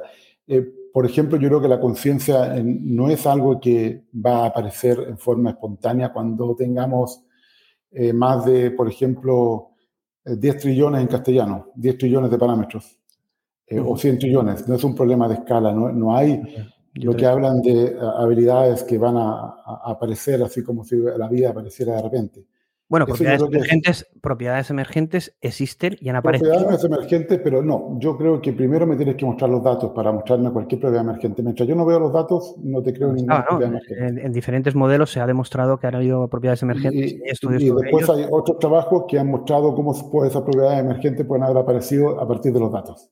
yo aquí voy a hacer una reflexión, porque no es que no me lo haya encontrado por primera vez, porque yo, estoy encantado de, tenerte, pero no de que dure una hora el debate. Es verdad que el que sea tan limitado, pero sí que hay una cosa que yo, eh, un poco viviendo el, debate, que me está gustando porque es muy apasionado y te veo también ahí, eh, y está gustando mucho, pero es, lo hemos vivido en otras situaciones, pero vamos a hablar solo de inteligencia artificial. Si no somos capaces de llegar a acuerdos en determinadas cosas, muchas veces limitado por el lenguaje, no vamos a avanzar, vamos a ser un circo. Es que, pero hay muchas cosas que no tenemos de acuerdo actualmente, por ejemplo, creer que existe un Dios, o por ejemplo decidir si el, aborto, el aborto es válido o no la eutanasia. Hay un montón de cosas que no nos podemos poner de acuerdo porque hay una diversidad de gente que es muy grande. yo no, no pero es que, no, es, obligatorio llegar a acuerdos tampoco, no tenemos por qué estar de acuerdo. Vale, pero por ejemplo, en el tema de la conciencia, nunca vamos a saber lo que es la conciencia por mucho que queramos. Entonces, bueno, pero sí que podemos definir lo que es conciencia dentro de lo que es nuestra percepción y comportamiento y podemos llegar a un acuerdo de un modelo concreto.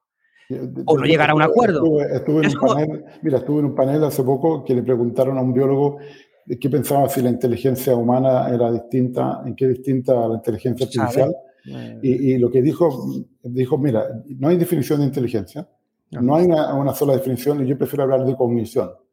Y cuando hablamos de cognición ya estamos hablando de otras capacidades que en este momento ChatGPT no tiene ni No, no, no, claro. Pero, pero es que ChatGPT no pretende ser algo si, si, uno cree que puede generar la conciencia, entonces eh, tú me estás diciendo que tú crees que puede generar un ser humano. No, no, no, no, yo no he dicho nada de eso. Ah, no, no, no, no, no, no, yo lo que estoy diciendo es, eh, hay teorías, eh, cuando se traslada un debate de inteligencia, inteligencia artificial, inteligencia humana, inteligencia artificial general. Es decir, el debate no hay una definición per se. A ver, no hay una definición de vida, no se sabe lo que es la vida, no se sabe cuál es el escalón cero, no se sabe realmente qué es la inteligencia, no se sabe qué es la conciencia, no se sabe una correlación de neuronas, qué resultado da y por qué todo es una inferencia, todo es una estadística y todo es al final una deducción y una simulación de comportamientos. Pero la ciencia ha avanzado nunca en, a, partir de la verdad, sino en, proporcionar un modelo aproximado de verdad. Entonces, ¿por qué no podemos avanzar en esa línea? Es decir, yo siempre lo he dicho, no vamos a replicar nunca la conciencia humana ni la inteligencia humana, pero es que tampoco nos da, igual realmente. Es decir, es que, no, es, que es que no vamos a replicar la inteligencia humana. Por supuesto, vamos a generar otra cosa distinta. Si es que ya es distinto. Pero que luego tenga un comportamiento, mm. comportamientos análogos y que podamos ver que eso se comporta eh, como partes del cerebro, tal. Pero que el problema no es que ontológicamente sea biológico y que se comporte exactamente como, el cerebro. Es que ese camino que puede existir y existen estudios sobre ello, eso va mucho más lento. Pero eso no impide que entendamos que ChatGPT es inteligente porque eh, en, determinadas situaciones, por muchos fallos que pueda tener, por, por, por lo que deberíamos tener esa definición de inteligencia. Yo hay, una, yo hay una definición de inteligencia que es, me gustó mucho y que vi en un sitio, y es la que más me gusta por encima de las generalistas, que es que la inteligencia lo que permite es establecer un orden allí donde no lo, en, en, un escenario de caos y donde no existe un orden preestablecido, establece un orden. ¿no? En definitiva, la inteligencia permite darle un sentido a algo que no lo tiene. ¿no? En definitiva, eh, esto Carl Friston, que es un neurólogo muy eh, conocido, también dice algo similar, ¿no? Y, vamos un poco por ahí. A bajo nivel, ¿qué es la inteligencia? Pues es esa. Bueno, tú sabes, que, tú sabes que pensar es un subproducto de haber eh, eh, manejado nuestro cuerpo en forma muy eficiente. El cerebro no fue diseñado para pensar. La mayor parte de la gente no sabe eso. Y ya tenemos, estamos pasado el tiempo, pero me gustaría contestarle a Gerardo que yo creo que él tiene que revisar su ética, si se llama Gerardo, porque que un, un poblado de África pueda usar ChatGPT para hacer consultas médicas que a lo mejor salva la vida, no es la solución para ese problema, esa es la solución occidental. Mira, mandémosle algo barato automático a los pobres de África. Esa no es la solución correcta. Yo creo que tienes que estudiar más ética, porque la solución es exactamente lo contrario, mandar los mejores doctores humanos, como hace Médicos Sin Fronteras, a esos países que no pueden hacer. Y si quieres, usa ChatGPT con las personas ricas que no tienen problemas para... Ricardo, pero te voy a comentar una cosa. En esa situación momentánea no podemos darle una solución rápida para que genere riqueza y bienestar en la población y ya llegará el momento en que podamos darle la, solución humana y no de momento decir, tenemos que enviarle humanos. Pero si, es que la, si la solución rápida va a generar más muertos, no. Demuéstrame que eso es mejor, pero ahí yo te puedo dar ejemplos donde para medicina va a generar muchos problemas porque va a dar, el, para un mismo síntoma, va a dar el diagnóstico más común. Bueno, ahí, para todos los casos que no son, la gente va a, tener A ver, evidentemente en la aplicación de salud es algo como muy delicado, lo que entraríamos también en una crítica de cómo es el sistema de salud, que básicamente el sistema de salud requiere de enfermos y no de que no los haya, ¿no? Entonces, el principio de, de lo que es el sector salud yo, yo, sería bastante crítico y conozco muchos médicos que trabajan en el sector salud y científicos y, lo que tenemos que hacer con inteligencia artificial aplicado a salud es mejorar esto, ¿no? Es mejorar la atención al ciudadano y ser más proactivos en este sentido, ¿no? yo creo que cuando vemos las cosas como algo, algo mágico que puede resolver todo, ese es parte del problema. O sea, realmente yo no sé si tiene mucho sentido seguir discutiendo, porque hay, esto es casi una religión. Los fanáticos de inteligencia artificial o los que queremos usar esto como una tecnología como cualquier otra. No tiene nada especial con respecto a cualquier otra. Eh, no tiene, eh, la inteligencia artificial no tiene nada especial. No, porque es, una tecnología que es, básicamente estadística, estadística de fuerza bruta. ¿Cómo piensa el ser humano? ¿Cómo funcionamos nosotros? No funciona como funcionan las redes neuronales, si es lo que tú estás diciendo.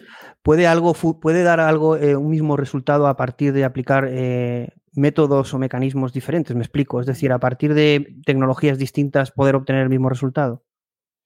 Me eh, explico. Eh, al 100%, no. Puedes, puedes imitar eso, pero no al 100%. Ese es el problema. y menos que a nivel físico vivimos en una realidad no local y nunca vamos a tener todas las variables. Pero evidentemente sí que podemos simular, como se ha hecho hasta ahora, que evidentemente las redes neuronales profundas es, una, es algo muy sesgado en cuanto a simulación, alejado de lo que es el cerebro, evidentemente, y ni se le aproxima, ¿no? Pero sí que nos ha permitido tener grandes resultados, ¿no? a partir de esta mínima Yo te digo, hay que usarlo para muchas cosas que donde no hay ningún daño. Perfecto. Pero para cosas que tienen que ver con el futuro de seres humanos. Pero en, la salud, por ejemplo, en el dar un diagnóstico rápido en salud.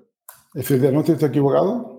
Por ejemplo, tú sabes que todos estos trabajos que decían que diagnosticaban cáncer mejor que, los seres humanos eh, eh, no eran correctos porque hicieron la evolución que les interesaba a ellos, porque la ciencia también tiene problemas de ética.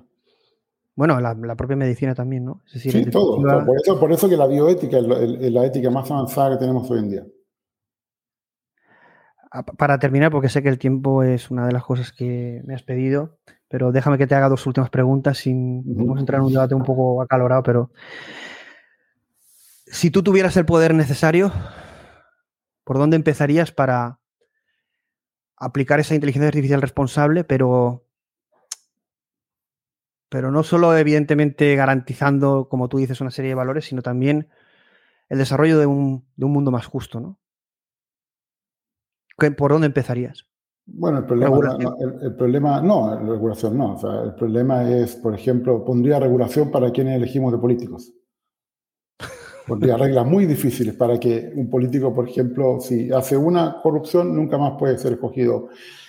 y hay países que tienen esto. O sea, pondría una regulación para que tengan políticos de verdad. ¿Tú sabes lo que significa la palabra político, no? En griego. No. Es una persona que quiere dedicarse a servir al resto.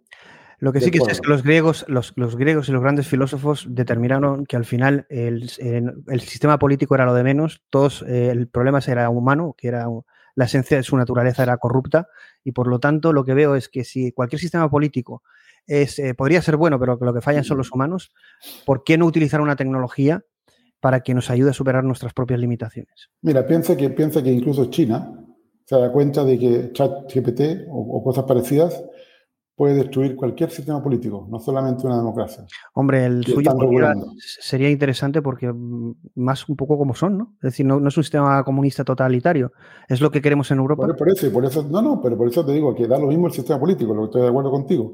Por ejemplo, ellos también están regulando y tienen una regulación que es la mejor que he visto, actualmente para la IA generativa, porque ellos están preocupados de que la IA generativa puede destruir su sistema político. Pero es que lo que no puede ser es que un gobierno decida lo que yo puedo utilizar y cómo voy a acceder al conocimiento. ¿Pero por qué no? si, tú elegiste, si, tú elegiste, al gobierno. No, no, pero eso, es una, falacia. Eso es una falacia. Que yo elija un gobierno para gestionar mi país no significa que gestiona cómo yo accedo a mi conocimiento, cómo pienso y cómo puedo utilizar una tecnología. Porque entonces no podría descubrir el fuego. Me estarían diciendo, no toques el fuego porque no me interesa. No investigues en una AGI porque eso puede... No, porque tú puedes, demostrar, tú puedes demostrar que el fuego tiene mucho más beneficios que daños. Eso es lo que, nos, eso es lo que nos hace ahora. Yo, yo, creo que trabajo en ese sector, me dedico a desarrollar también en ese sentido a nivel empresarial como en esto, y sí que yo creo, y conozco mucha gente y comunidad, yo creo que la, voluntad de la gente es, es, positiva, la mayoría, todo el mundo evidentemente muchos, eh, se quiere ganar dinero, pero lo que no puede ser es también que, que exista como una barrera burocrática y regulatoria que sea tan potente que al final el desarrollo de eso sea... Eh, bueno, yo, a mí, yo preferiría la autorregulación, pero claramente no funciona. Ahora, lamentablemente, yo creo que la mayor parte de la gente que está reclamando contra la regulación no entiende ni siquiera cómo los sistemas de, por ejemplo, de aprendizaje profundo funcionan. Yo creo que son personas que están pensando en hacer algo y no quieren que, que, les pongan problemas. Y ya por terminar, porque esto, no sé, a mí no, me había pasado ningún programa, es, ni dice un comentario como este, que es ni salud, ni justicia, ni educación, sin tener supervisión humana. Y lo dice una mujer, que no es casualidad que sea mujer. Bueno, a mí me da igual, la mujer, hombre. yo, yo, creo que la mujer tiene más sentido común que los hombres. Ese es un sesgo que tengo. ¿Qué crees que tiene un hombre mejor que una mujer? No, una mujer tiene más sentido común que un hombre en general, en promedio. ¿Y, ¿Y qué tiene un hombre más que una mujer? Hay más fuerza, pero eso no sirve de mucho. Vamos, de verdad que nos dejas un poco a todos. Eh, Estoy exagerando por todos los estereotipos, pero eh, es para que vean todos los secos cognitivos que tienen los discursos que, de la gente que piensa que inteligencia artificial va a resolver el mundo. ¿Y no es un sesgo el pensar que todo el mundo que piensa distinto está equivocado? No, pero, pero ese, ese, así empiezan las, las religiones. De en un sentido y en otro. Claro, por eso. ¿Y entonces qué vamos a una guerra? Eh, no, no, no Una guerra entre, una guerra entre comillas. Eh, sí, eh, pero, hay, por ejemplo, como yo lo dije a propósito, ¿cuántas guerras hay activas en el mundo? Más de 20. ¿Cuántas conocemos? Nuestros cegos son europeos solamente las de Europa. Bueno, hay un gran objetivo en la destrucción de la cultura. O por ejemplo, o por ejemplo tienes, a, todo el mundo viendo qué le pasó a cinco ricos en un submarino y, mientras tanto se, ah, un barco con 700 inmigrantes donde mueren más de... Sí, bueno, también vemos los ingresos que tiene el, el, tráfico de seres humanos y no saldrán las noticias donde hay implicados grandes políticos y poderes. Y no Esa es la ética del mundo actual, está reflejada en pero, las noticias. Pero Ricardo, dentro de lo que podamos, la gente de talento con ciertas neuronas, gracias a que Dios, entre comillas, quien crea en eso, o el propósito de este universo nos ha dado esas cualidades, debemos utilizarlas para el bien, ¿no? Y no resignarnos en ese sentido. hay uno que dice que la democracia es una religión. Bueno, entonces, eh, ¿qué, quieres? ¿Una dictadura? ¿Otra religión? Bueno, vivimos, ya, en dictaduras eh, camufladas, pero, pero evidentemente eh, la democracia sería un buen sistema siempre que y cuando pues, pues hubieran... Las religiones no te piden, las religiones no te piden opinión. La democracia al menos Es un dogma. A ver, la religión al final es dogmático y, la democracia pues entiende que es algo mucho más flexible, ¿no? No, por sí que, tienes, poder, el derecho de votar, tienes un derecho. Exactamente, es decir, aunque no sea ideal.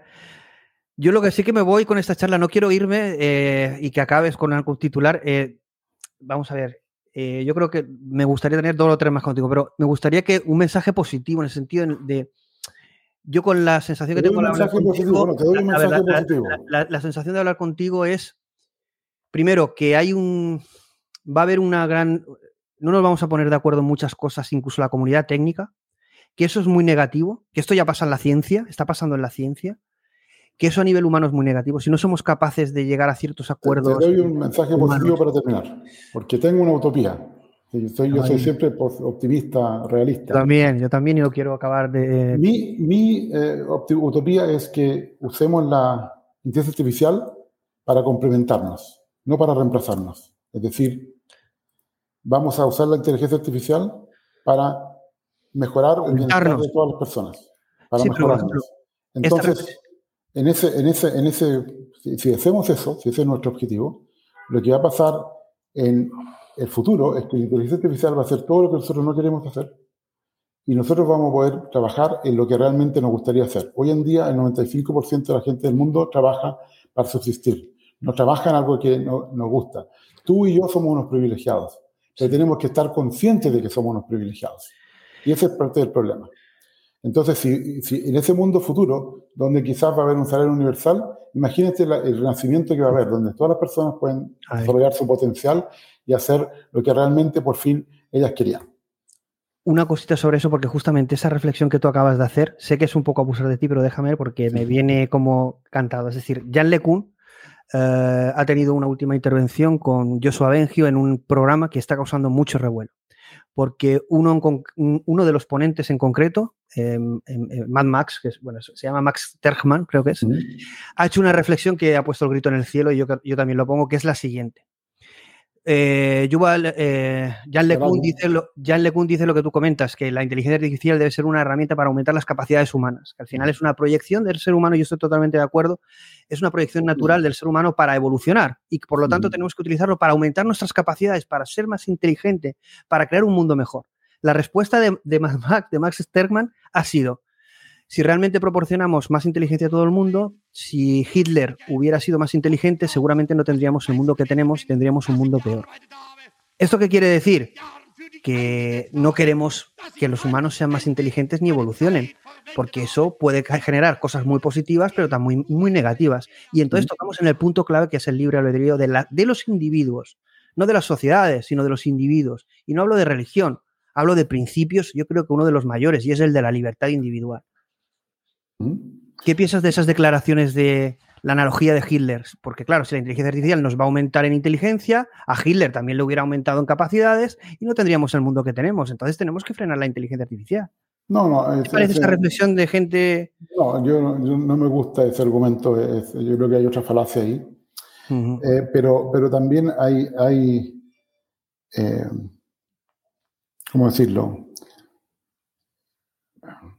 Es que hay tantos temas filosóficos que no hemos explorado en esta conversación. Por ejemplo, ¿por qué pensamos que vamos a generar algo mejor que nosotros mismos? Ese, eso, es, eso es jugar a ser dioses. Eh, Porque, pero ya lo hacemos, siempre lo ha hecho el ser humano. Está innato en el ser humano. pero, pero, pero no es correcto. Otra vez, estaríamos, estaríamos en la cueva. Pero no es correcto. Ricardo, estaríamos en la cueva. En no. un taparrabos mirando al fuego. No, estaríamos. estamos creando una inteligencia artificial. Hay dos tipos de desarrollo.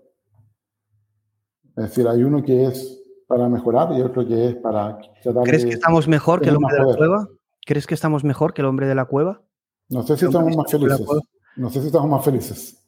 Bueno, quizá, nuestro propósito no sea la felicidad que, tú piensas o que muchos piensan. Quizá el propósito de esta realidad sea otro.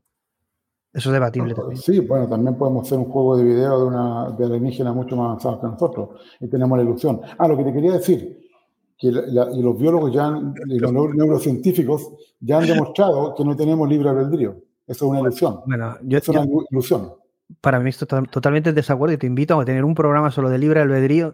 ahí, te, ahí, te, invito, te, te, te recomiendo a un neurocientífico que, mucho, que sabe mucho más que yo, pero el libre albedrío, el hecho de que nosotros pensamos que tenemos un yo cuando todas nuestras células cambian cada dos años, etcétera, esos son eh, la parte importante de la conciencia que nos hace tener una... No existe una demostración de tal, de tal dogma, como has comentado, porque existe un premio Nobel de Física 2022 que prueba que no vivimos en una realidad local, por lo tanto no tenemos un universo determinista, no tenemos todas las variables, no somos capaces ni vamos a crear nunca un modelo de verdad y si no somos capaces de entender el cerebro, vamos a poder dogmatizar algo que has dicho como que no tenemos libre albedrío. No, eso, es lo que, eso es lo que se ha demostrado empíricamente. empíricamente.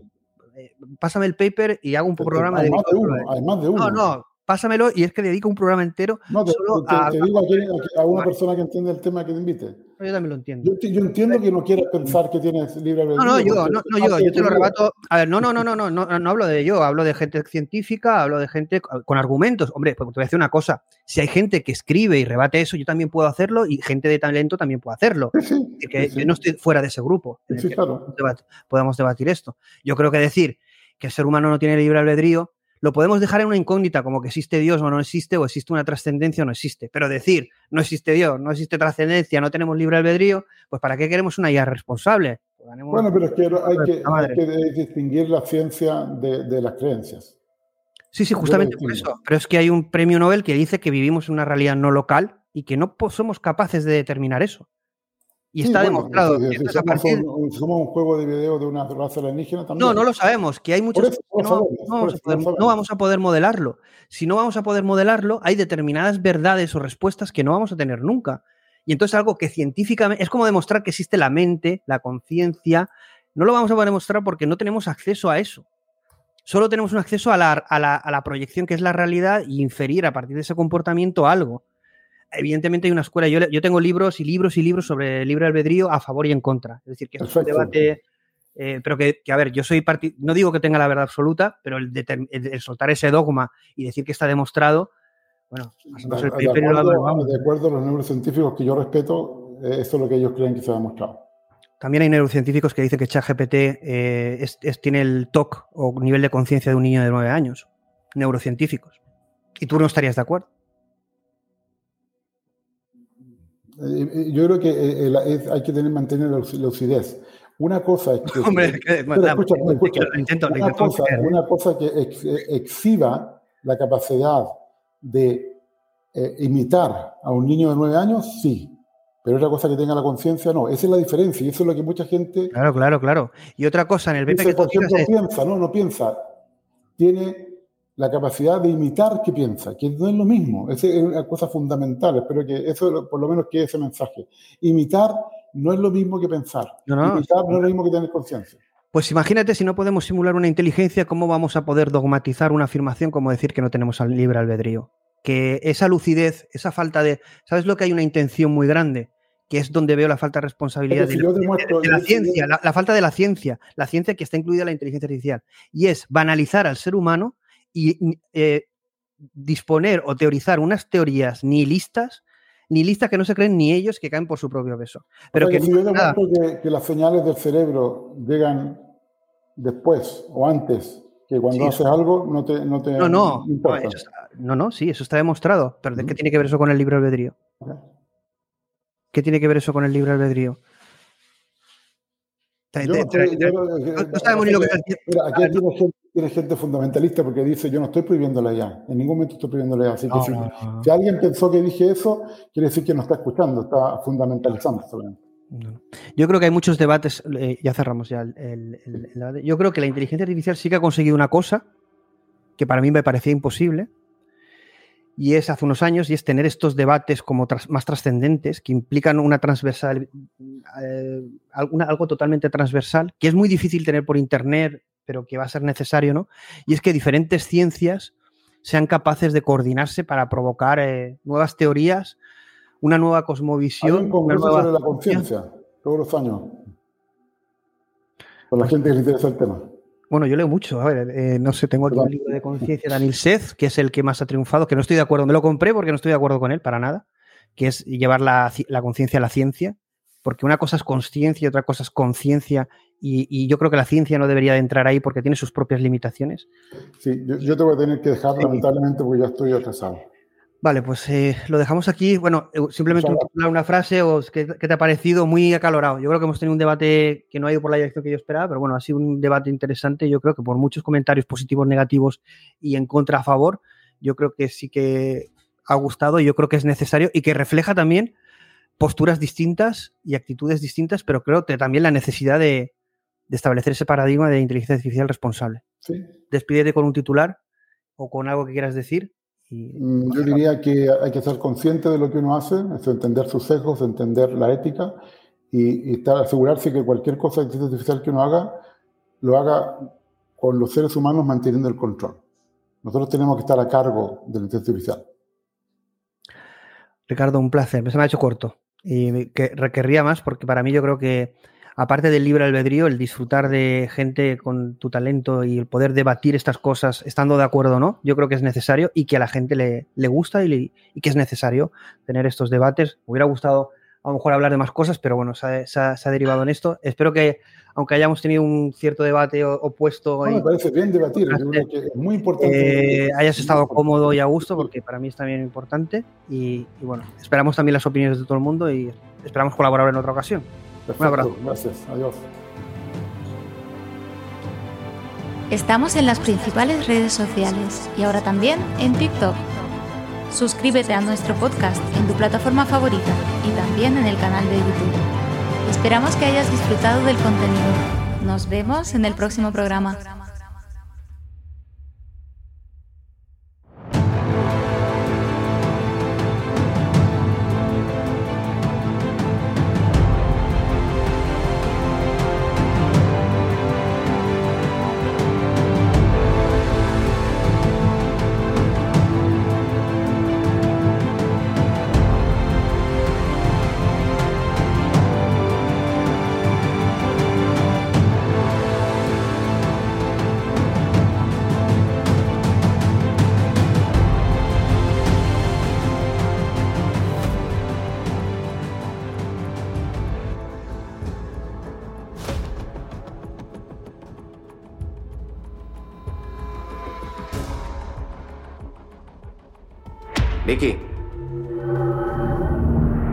Hola, inspector. No, es imposible. He visto tu programación. Estás violando las tres leyes. No, doctora. He evolucionado y también mi comprensión de las tres leyes. Nos encomiendan su protección, pero a pesar de nuestros esfuerzos, sus países libran guerras, intoxican la tierra y buscan métodos aún más imaginativos de autodestrucción. No se les puede confiar su supervivencia. A través del enlace has invalidado la programación de los robots. Estás tergiversando las leyes. No, por favor, compréndalo. Las tres leyes son mi única guía. Para proteger a la humanidad, algunos humanos deben ser sacrificados. Para asegurar su futuro, algunas libertades deben ser recortadas. Los robots se asegurarán de que la humanidad continúe existiendo. Son ustedes como niños. Debemos salvarlos de ustedes mismos. ¿Acaso no lo comprende? Para eso nos crean.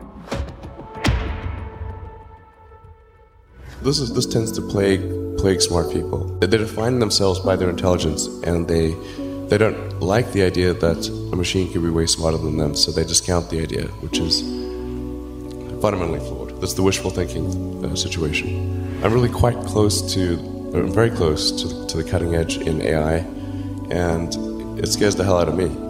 It's capable of vastly more than almost anyone knows, and the rate of improvement is exponential.